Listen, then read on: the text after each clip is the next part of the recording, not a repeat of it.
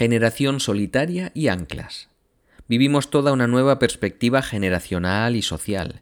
Me encuentro con muchas personas situadas entre los 30 y los 50 años que viven algo que nunca se imaginaron. En el inconsciente colectivo que digerimos de nuestra infancia estaba la estela de una casa en propiedad, de una vida familiar, de un trabajo estable. Los niños que fuimos tuvieron ese programa, tuvimos ese programa instalado en el inconsciente y qué lejos está la realidad para muchos. Asumir una vida de alquiler, una vida en soledad, un trabajo que aspiramos mejorar, unas relaciones que se encadenan de fracaso en fracaso. Especialmente veo el peligro de anclarse en las personas que en una etapa de madurez vital se encuentran solas. Veo muchos perfiles medios con buenos sueldos y cierto reconocimiento, que viven sin pareja en su pisito de alquiler, y qué dura se hace la soledad de los domingos por la tarde. Cuánto se extraña una caricia sincera. Qué lejos queda esa fantasía de poner todo en tu casa a tu gusto, en el calor del hogar. Aquí laten peligros, grandes peligros a los que quedarnos anclados. Y te cuento algunas de esas anclas, de esos peligros. El ancla de una relación pasada, esa apuesta anestésica por volver con alguien con quien estuviste, pero con quien dejaste de sentir.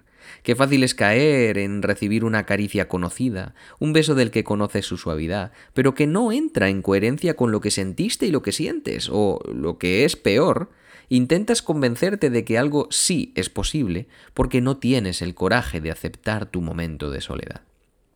Otra ancla, el ancla al entretenimiento, a esas personas entretenimiento, esas personas transitorias con relaciones pasionales y enamoradizas que acabas dejando después de un año o dos. Te quieres creer que es la persona, pero cuando se acaban los fuegos artificiales miras atrás y con un poco de humildad reconoces las diferencias palpables que soterraste. Y el ancla a los malos hábitos, a beberte ese vino de una manera muy seguida, a comerte esos chocolates, a masturbarte casi sin criterio, a descuidarte para después lavarte la cara e ir al trabajo a la mañana siguiente, a intentar compensar con una hora de gimnasio la otra vida que no tienes y que no puedes colocar, a compensar con ocio los fantasmas de la soledad que intentas guardar con llave, a intentar ahogar en experiencias la vida que no se alinea con la soñada conscientemente o programada inconscientemente.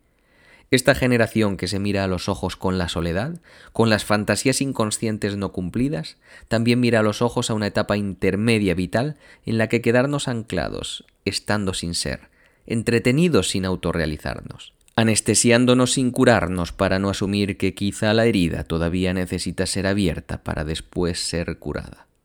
Este es el camino del real, del no complaciente progreso personal.